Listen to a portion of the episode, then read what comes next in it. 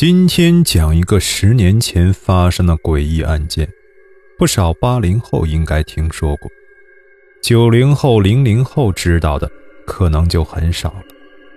这，就是重庆红衣男孩事件。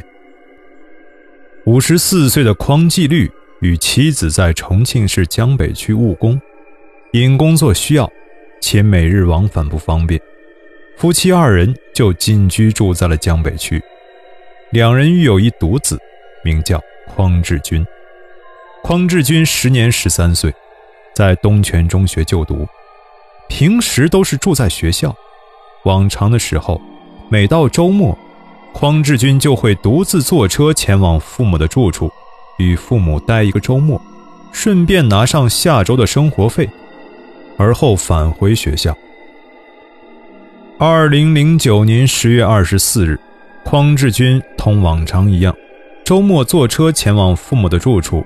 吃饭间，匡志军同父母说：“下周不来父母这儿了，想回趟老家。”父母也答应了，并将下周的生活费一起给了他。而后，匡志军便返回了学校。匡纪律说：“那几天自己的手机恰好损坏，联系不上儿子。”眼看着又要到周末了，儿子又始终没有消息。匡纪律猜想儿子可能在农村老家，便赶回老家给儿子送生活费。匡纪律的老家在巴南区东泉镇双星村高石坎那边有一个老房子。到家后，匡纪律发现家中的大门紧闭，并没有看见儿子的身影，于是。他绕到了侧门，仍然关得死死的。按常理，儿子如果在家的话，会打开正门或者侧门。匡纪律好生疑惑，正准备转身打开大门进屋，突然瞄了一眼后门，发现家中一直紧闭、从未打开的后门虚掩着。匡纪律的心咯噔了一下。有种不好的预感，推开虚掩的后门，匡纪律被眼前的景象惊呆了。他十三岁的独生子匡志军，被挂在了屋子正中间，而且情形非常的诡异，诡异到让他无法相信自己的眼睛。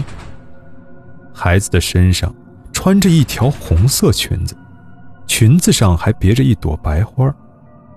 匡纪律认出这是儿子堂姐的裙子，裙子里边还套着一件女士连体泳衣。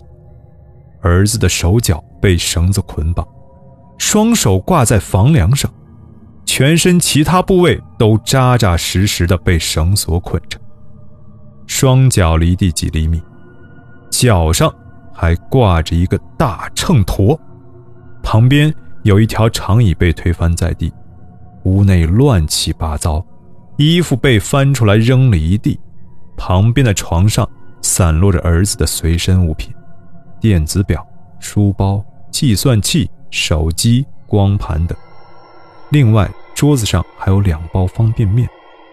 匡纪律吓得赶紧打电话通知其妻子回家，另外迅速报了警。警方到达现场后。对现场进行了搜查取证，并且将匡志军的尸体带回所里检验。因这种奇怪的死状实属罕见，被当地村民传得沸沸扬扬，媒体也蜂拥而至，报道这起不同寻常的案件。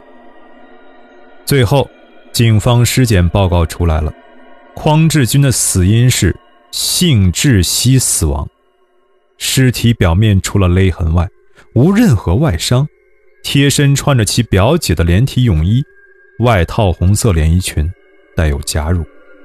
警方在连体泳衣内发现了少量属于死者的精液，泳衣及床上有蜡烛的滴痕。另外，在案发现场，警方发现了一张色情光碟。虽说结案是断定自杀，但种种诡异的细节都让人。不寒而栗。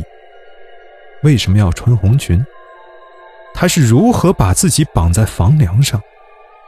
为什么脚底又要挂秤砣？